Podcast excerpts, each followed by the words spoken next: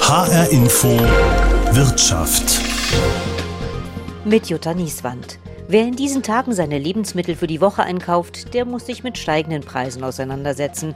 Davon können auch diese Kunden und Kundinnen in Frankfurt erzählen. Also man bezahlt mittlerweile deutlich mehr an der Kasse. Also ich habe jetzt gerade gestern für 103 Euro eingekauft und hatte eine Tasche. Bei uns ist es jetzt noch okay, wir haben keine Kinder, gar nichts, aber ähm, verdienen beide gutes Geld. Aber trotzdem ist es, es kommt drauf an. Also wenn es wirklich für gutes Fleisch wäre, wäre ich bereit, es zu zahlen. Aber es sind ja die Standardlebensmittel mittlerweile auch. Und da tut es schon weh. Ich bin Koch und wir haben es natürlich auch äh, bei uns im Betrieb gemerkt, dass die Preise steigen. Ich glaube, es ist querbeet. Das kann man gar nicht genau sagen. Ich weiß, dass die Spargelpreise jetzt zum Beispiel auch immens steigen. Noch ist es nicht angekommen, aber die äh, Getreidepreise werden jetzt bald steigen und natürlich Öl. Es gibt jetzt auch ganz viele äh, Lieferanten, die ihre Reserven aufgebraucht haben. Und ja, ohne Öl kann man nichts braten. Ich denke, da kommt einiges auf uns zu. Ist gar nicht anders machbar. Man überlegt sich manchen Kauf schon. Und ich habe jetzt auch gerade heute gelesen, dass die Kaufkraft der Deutschen momentan etwas gedrosselt wird, weil die Leute vorsichtiger geworden sind. Vorsichtiger werden mit dem Einkauf. Das scheint Sinn zu machen wenn Butter, Milch und Käse teurer werden, ebenso wie Fleisch, Gemüse, Öl. Dabei ist womöglich das Ende der Fahnenstange noch lange nicht erreicht. Experten rechnen mit weiteren Preissprüngen. Der Discounter Aldi Nord hat schon vor zwei Wochen die Preise erhöht und kündigt jetzt wieder an. Ab nächste Woche werden Fleisch, Wurst und Butter deutlich teurer. Vor kurzem machte sogar ein Brotpreis von 10 Euro die Runde. Bleiben wir mal beim Beispiel Brot. Andreas Schmidt ist Geschäftsführer von Café Ernst in Neu-Isenburg mit über 20 Filialen im Rhein-Main-Gebiet und stellvertretender Landesinnungsmeister des Bäckerinnungsverbands Hessen. Herr Schmidt, diese Schlagzeile 10 Euro für ein Brot, da kriege ich als Kundin erstmal einen Schreck. Dann denke ich, das kann doch nicht sein. Was würden Sie sagen? Was werden die Backwaren in nächster Zeit kosten? Eine Glaskugel habe ich dazu leider nicht. Ich sehe auch die 10 Euro in kurzer Zeit auf gar keinen Fall. Ähm, ich glaube aber schon, dass Backwaren teurer werden. Ähm, einfach weil der gesamte Bereich des Rohstoffeinkaufs, des Energieeinkaufs, aber auch eben Kosten in ganz anderen Bereichen wie Papier oder Reinigungsmittel. Es steigt im Moment alles. Wir bekommen täglich Preiserhöhungen rein, teilweise auch nacheinander. Deshalb, die Bäckereien werden ihre Preise erhöhen müssen, glaube ich. Was sind denn so jetzt wirklich die Preistreiber? Was würden Sie sagen? Was ist vor allen Dingen das, was jetzt dazu führt, dass die Backwaren teurer werden? Im Rohstoffbereich ähm, haben wir ganz klar das Mehl. Jetzt unsere eigenen Zahlen ähm, im Vergleich zu vor einem Jahr ähm, sind die Mehlpreise bei uns im Weizenmehlbereich um 68 Prozent gestiegen. Der Butterpreis liegt jetzt 106 Prozent über dem Preis von vor einem Jahr. Also fette Mehle, das zieht sich überall durch. Dazu kommen dann gestiegene Energiekosten, das kann sein, dass man hier noch einen Restkontrakt hat, aber auch dort wird der Kontrakt wird auslaufen und die Preise werden auch dort einfach deutlich teurer werden. Was heißt das denn für die Kunden? Also wird das jetzt eins zu eins bei uns dann landen, dass wir dann auf einmal ja so viel mehr auch für Brötchen und Brot ausgeben müssen oder gibt es da noch Spielräume? Gut, wenn wir jetzt mal diese, diese große Zahl beim Mehl nehmen, 68% Preissteigerung, dann heißt es natürlich nicht, dass der Brotpreis um 68% steigen wird. Der Brotpreis setzt sich ja aus zusammengesetzten Kosten zusammen. Arbeitskosten sind bei uns immer noch der größte Anteil in einer Handwerksbäckerei. Und der Wareneinsatz beträgt circa über das gesamte Geschäft zwischen 20 und 25 Prozent, je nach Bäckerei. Insofern diesen Anteil des höheren Wareneinsatzes, den wird der Bäcker oder werden wir zumindest weitergeben. Warum können Sie nicht damit warten? Warum können Sie nicht sagen, naja, das ist vielleicht nur eine bestimmte Phase, dann ist die Krise vorbei, Pandemie geht schon zu Ende, die, der Ukraine-Krieg wird auch irgendwann zu Ende sein, also wir halten das durch und halten die Leute bei der Stange? Ich kann das nur für meinen Betrieb sagen. Ähm, letztendlich ist die Marge für uns nicht so hoch, dass wir das tatsächlich im Tagesgeschäft kompensieren können. Ähm, dazu sind die Beträge zu hoch, auch wenn andere Parteien vielleicht hier ähm, das immer gerne kleinrechnen. Also Landwirte sagen natürlich, der Weizenpreis ist ja nur ein ganz kleiner Anteil am Brötchenpreis. Aber wie gesagt, es multipliziert sich in alle anderen Bereiche, weil ja auch ähm, der Belag für den Snack irgendwann man mal etwas Landwirtschaftliches gegessen hat und die auch mit höheren Futtermittelpreisen und höheren Energiepreisen zu kämpfen haben. Das ist die eine Seite. Die zweite Seite ist, wir sehen langfristig schon eine deutliche Verschiebung auch. Also ich sehe nicht, dass diese Preise wirklich deutlich wieder zurückfallen auf das Niveau von 2021 oder davor. Der Weizenpreis, ähm, der jetzt für nächstes Jahr schon gehandelt wird, ist auch jetzt noch deutlich über dem Preis, der vor einem Jahr oder vor zwei Jahren an der Börse gehandelt wird oder wurde. Ebenso haben wir das Thema, dass ja auch mit keiner Erleichterung in dem Bereich zu rechnen ist. Also die Ukraine jetzt gerade mal als großes Anbaugebiet, nicht zwingend für Europa, aber für den Weltmarkt, wird ja auch bei einer sofortigen Beendigung nicht einfach wieder ihre alte Produktionskapazität aufnehmen können, sondern das sind wirklich langfristige Verwerfungen. Ja. Auch die Energiepreise, ähm, wir hören es immer wieder, werden langfristig hoch bleiben. Das betrifft die Düngemittelproduktion, das betrifft den Transport, der stattfinden muss, ähm, das betrifft die Energie für die landwirtschaftlichen Maschinen. All das wird nicht von kurzer Dauer sein. Jetzt war ja auch oft die Rede davon, wir Deutschen geben ja sowieso nicht so gern viel Geld für Lebensmittel aus. Mhm. Jetzt holt es uns ein. Also würden Sie sagen, das ist auf Dauer auch gerechtfertigt, damit wir das mehr wertschätzen, also auch eben Backwaren? Ganz schwierige Frage. Günstige Lebensmittelpreise sind schon lange ein politisches Instrument über die Geschichte hinweg. Uns Deutschen wird nachgesagt, dass wir da eher knausrig sind und ich sehe tatsächlich dass ein höherer Lebensmittelpreis auch zu mehr Wertschätzung führen kann. Ähm, da kommen wir wieder in die Diskussion, wie viel Lebensmittel wir verschwenden durch Wegwerfen, durch zu viel kaufen. Und ich glaube, dass tatsächlich ein höherer Lebensmittelpreis auch dazu führt, sorgsamer mit Lebensmitteln umzugehen, auf allen Seiten. Finde ich das deshalb gut? Ähm, es kommt alles zu schnell. Also mir wäre eine langsamere Entwicklung in diese Richtung deutlich lieber gewesen, weil die Gefahr, die ich natürlich sehe, ist, dass das wieder zurückkommt, was wir Anfang der 2000er Jahre hatten, diese Geiz ist geil Mentalität, dass wir vielleicht auch am falschen Ende sparen und dass wir wieder nur noch auf den günstigen Preis schauen und die Qualität, die ja auch in einer handwerklich hergestellten Backware steckt, einfach unterschätzen. Könnte die Politik noch was tun? Also würden Sie sagen, da braucht es noch Unterstützung für Sie als Handwerk oder eben aber auch für die Verbraucher, Verbraucherinnen? Die ersten Anzeichen, die jetzt gegeben werden, sind, gehen ja in die richtige Richtung. Also Senkung der Verbrauchssteuern, insbesondere auf die Energiepreise, die ja mit den höheren Grundpreisen überproportional steigen. Ende der EEG-Umlage war eine lange, lange Forderung des Bäckerhandwerks, weil hier Industrie und Handwerk einfach unterschiedlich behandelt wurden. Ich glaube, das sind die richtigen Wege. Langfristig geht es dann darum, dass wir diese Umstellung hin zu erneuerbaren Energien ähm, sicherlich auch mit Maß begleiten und fördern. Wenn Sie einen Ausblick wagen sollten, was bedeuten jetzt diese Preiserhöhungen langfristig für Sie, für Ihr Geschäft, für das Bäckerhandwerk insgesamt? Finde ich im Moment in dieser Phase wahnsinnig schwierig, das zu beantworten. Wir sehen das, also ich sehe das mit äh, großem Respekt ich sehe das als eine Aufgabe als Unternehmer, auch so eine dramatische Preisentwicklung zu, zu handeln und auch mit unseren Gästen und Kunden in, im Kontakt zu bleiben und zu erklären, warum das notwendig ist und eben auch die Ware zu liefern, wo der Kunde und Gast immer noch sagt, ja, das ist mein Ding und das will ich so haben und möchte, bin auch bereit, das Geld dafür zu bezahlen. Aber natürlich ist auch ein gewisses Maß an na, ich würde nicht sagen Angst, aber an Unvorhersehbarkeit da drin. Wir werden unsere Preise anpassen müssen und die Frage ist, wie wird der Verbraucher darauf reagieren und ähm, wird er das annehmen oder nicht? Können Sie schon sagen, können Sie beziffern, wie weit das dann tatsächlich zu Preiserhöhungen kommen wird?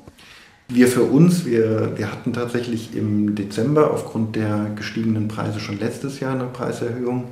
Die lag dort bei ca. 4,2 Prozent.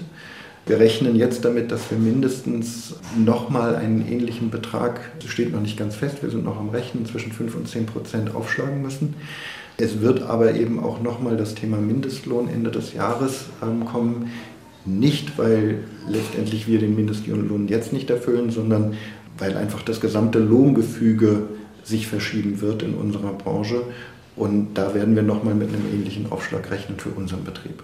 Was heißt das dann? Also was muss ich dann für ein Brot, nicht die 10 Euro wahrscheinlich, bezahlen? Sagen wir mal ein Pfundbrot oder ein Kilobrot, was müsste ich denn dann dafür zahlen? Oder auch eben für ein Brötchen? Ich kann es wieder nur für uns sagen. Ähm, wenn wir bei einem Kilopreis von ca. 3,40 Euro aktuell liegen, können wir rechnen, dass wir ca. 3,60 Euro, 3,70 Euro, ähm, würde ich jetzt mal als Ausblick wagen für das Ende des Jahres, wenn sich jetzt nicht dramatisch etwas verändert. Bei einem Brötchen halte ich Preise zwischen 50 und 60 Cent für realistisch, was so das typische Weizenbrötchen angeht.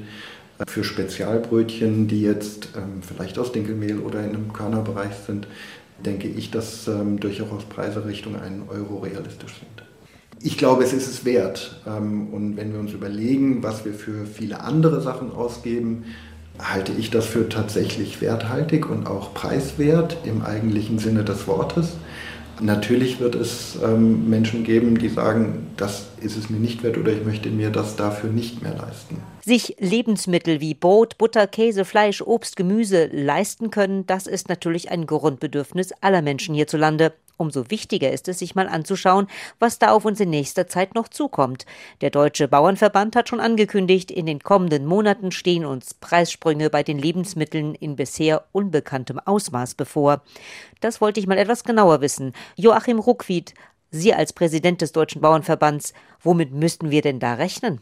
Also wir gehen davon aus, dass die Preise für Lebensmittel weiter steigen werden in Abhängigkeit vom Produkt in einer Größenordnung aus heutiger Sicht von 5 bis 15 äh, Prozent. Ware ist zum Teil äh, knapp. Die Versorgungssicherheit für Deutschland ist aber bis Frühjahr 2023 gesichert.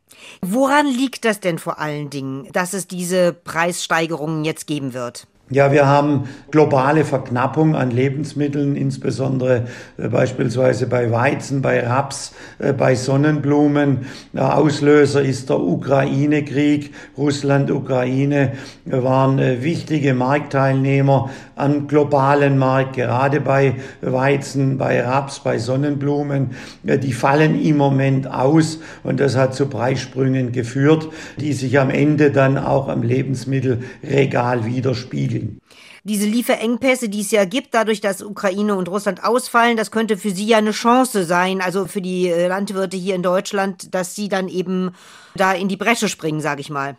Also wir gehen davon aus, dass wir Versorgungsengpässe in Nordafrika, im arabischen Raum und in Asien bekommen. Wir Landwirte in Europa und in Deutschland könnten dazu beitragen, diese Versorgungsengpässe zu reduzieren. Die EU-Kommission hat den Weg ermöglicht, indem sie ökologische Vorrangflächen für den Anbau im Jahr 2022 äh, freigegeben hat. Wir müssten das jetzt in Deutschland auch umsetzen können. Und es wäre richtig und zielführend und wichtig. Wir könnten dann auf rund zwei Prozent Fläche aktivieren. Das wären so 250.000 Hektar. Und dort könnten wir dann späte Kulturen wie Körnermais oder Sojabohnen ansehen. Inwieweit würde das denn das ausgleichen, was da in Russland und Ukraine ausfällt? Ein echter Ausgleich für die Ausfälle aus der Ukraine und Russland ist das natürlich nicht. Da muss die Weltgemeinschaft zusammenstehen, also die europäischen, die deutschen Bauern und Bauern in anderen Teilen der Welt. Gemeinsam können wir schaffen und wir würden gerne als deutsche Bauern unseren Teil dazu beitragen. Jetzt sind Sie ja selbst Landwirt. Wie merken Sie denn persönlich im Moment die Situation, die aktuelle? Ja, die äh, Preise für unsere Betriebsmittel sind wie bei allen anderen Kollegen auch massiv angestiegen. Der Diesel ist äh, exorbitant teuer, aber auch der Preis für Düngemittel, beispielsweise Stickstoffdüngemittel, äh, liegt in etwa auf dem dreifachen Niveau wie noch vor einem Jahr. Das belastet unsere Erzeugung. Stickstoffdünger wird technisch hergestellt. Hauptenergiequelle ist Gas zu rund 80 Prozent. Die Gaspreise sind durch die Decke gegangen mit der Folge, dass die Düngepreise ebenso durch die Decke gegangen sind. Circa das drei bis äh, dreieinhalbfache des vergangenen Jahres für Stickstoffdünger.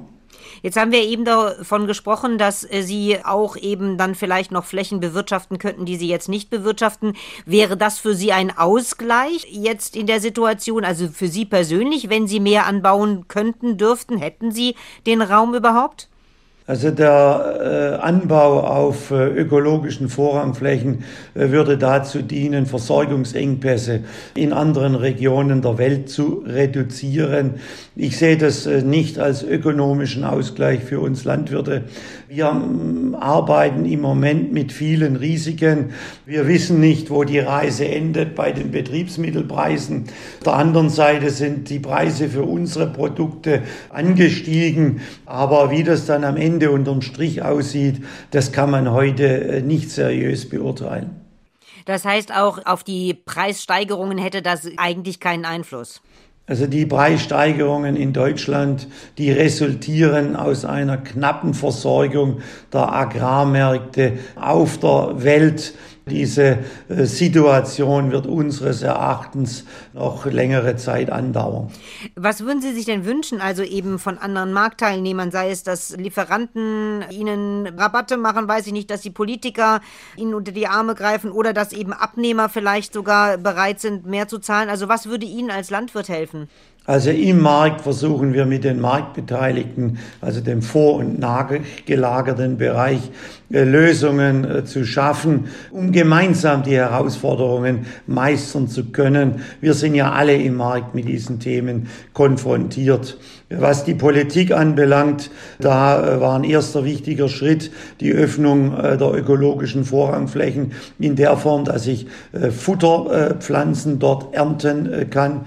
Der zweite wichtige Punkt war die Soforthilfe der EU, die durch Deutschland noch kofinanziert wird, also erhöht wird. Und jetzt sollte ein dritter wichtiger Schritt erfolgen, nämlich die Freigabe der ökologischen Vorrangflächen für den Anbau in diesem Jahr. Und ein vierter Punkt ist ganz, ganz wichtig, eine temporäre Aussetzung der Mineralölsteuer, weil die hohen Energiekosten belasten uns Bauern massiv.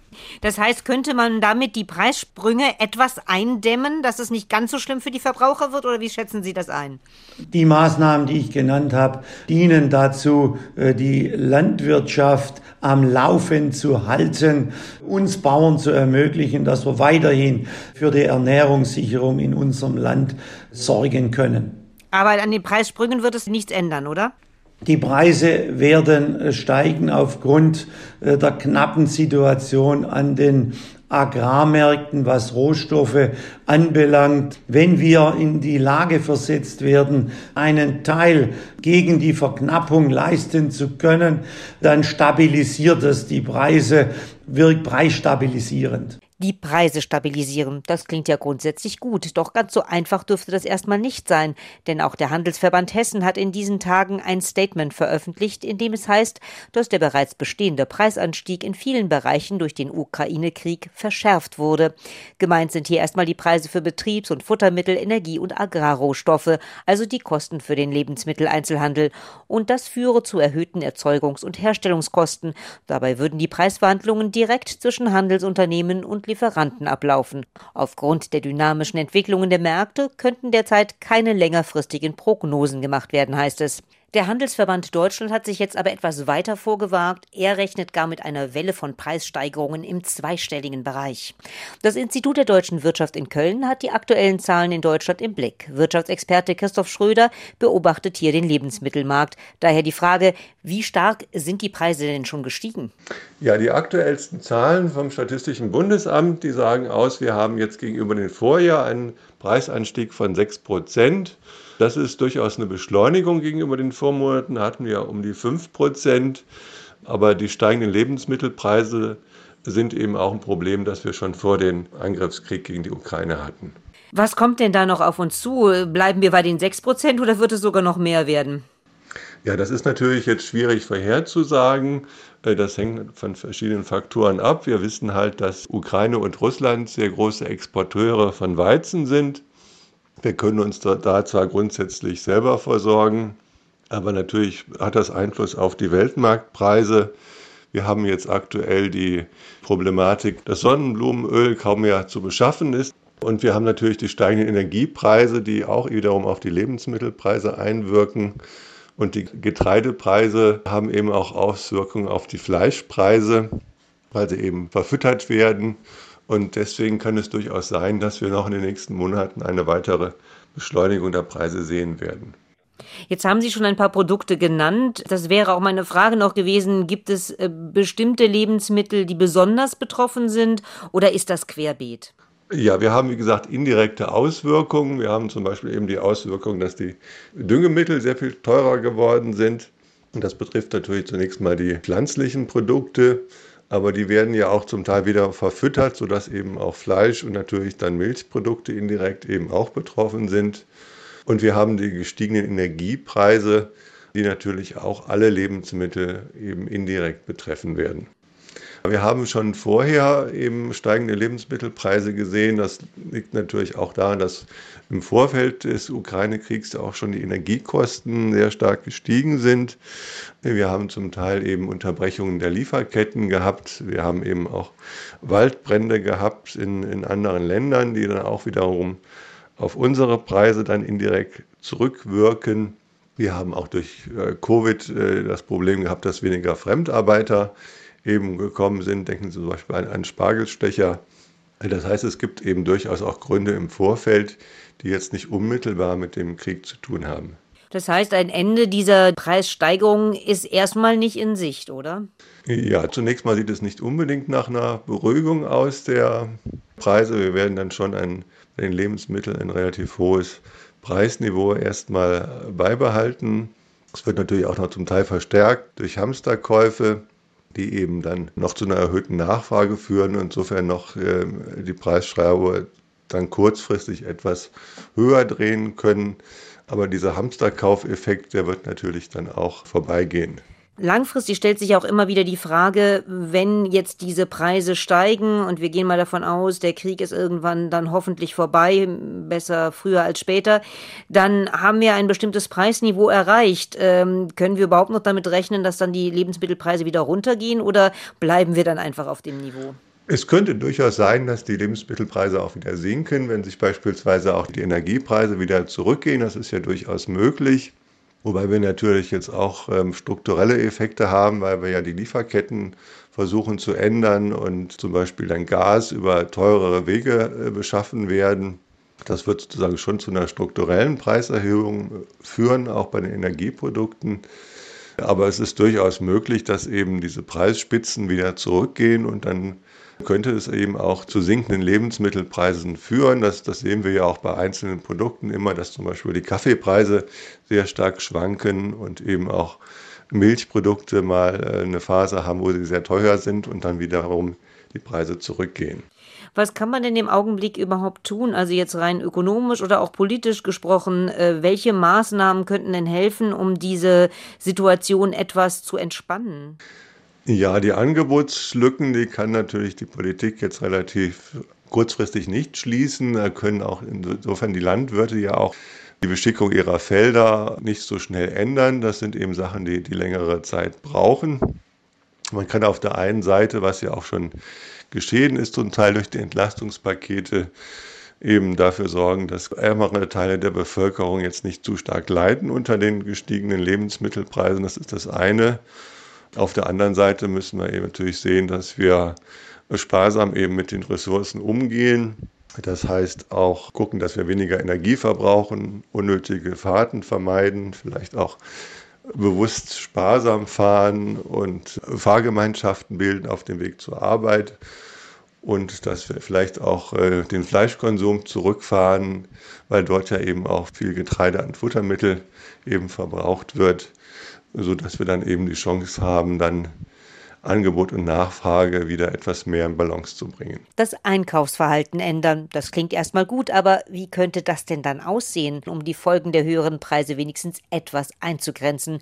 Wiebke Franz ist bei der Verbraucherzentrale Hessen für das Thema Lebensmittel und Ernährung zuständig.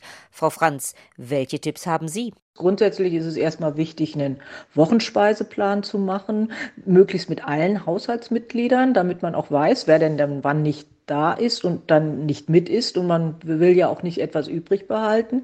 Ganz wichtig sind so grundsätzliche Dinge, nicht hungrig einkaufen gehen, eventuell auch mal unverpackt einzukaufen, damit man wirklich nur die Mengen kaufen kann, die man auch wirklich braucht und nicht überzähliges im Kühlschrank hat, was dann eventuell verdirbt.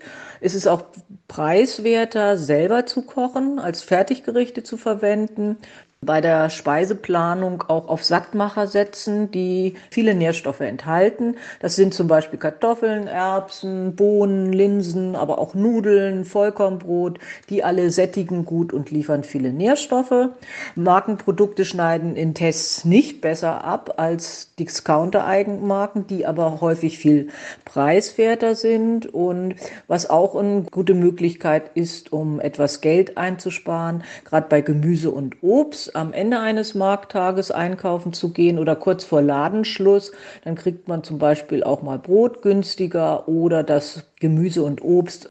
Aber die höheren Preise lassen sich ja nicht ganz umgehen. Also es geht ja auch dann darum, wenn man Preise vergleicht, wie man erkennt, dass ich jetzt wirklich das günstigere Produkt gekauft habe. Ja, beim Preisvergleich ist es ähm, wichtig darauf zu achten, dass nicht jedes Angebot auch wirklich ein Angebot ist, dass man auf den sogenannten Grundpreis schaut. Das heißt also für die gleiche Mengeneinheit pro 100 Gramm oder pro Kilogramm. Der Preis muss auch immer im Supermarkt angegeben sein, weil dann kann man ja sehen für die gleiche Menge auf einen Blick, welcher Anbieter der günstige ist und auch eben nicht denken, dass so große Gebinde immer die preiswerteren sind. Auch da sollte man wirklich darauf achten, ob sie das tatsächlich sind und Mengen bevorraten nur bei Dingen, die ein längeres Haltbarkeitsdatum haben. Hamstern ist nicht notwendig und wenn die Regale momentan manchmal leer sind, dann liegt das eher daran, dass äh, zu viel Ware nachgefragt wurde und der Handel eben im Nachlegen und in den Bestellungen nicht nachkommt, weil sie so viel höher sind als normal. Das liegt liegt nicht an Versorgungsengpässen, dass die Waren nicht beschafft werden könnten. Allenfalls kann das sein bei Sonnenblumenöl, aber das kann man gut durch Rapsöl und Olivenöl ersetzen. An den steigenden Lebensmittelpreisen können wir zwar grundsätzlich nichts ändern, aber mit etwas Flexibilität lässt sich vielleicht doch etwas besser damit umgehen. Das war die Wirtschaftssendung 10 Euro für ein Brot, die Preissprünge für die Lebensmittel. Die Sendung können Sie auch auf hrinforadio.de als Podcast nachhören. Mein Name ist Jutta Nieswand.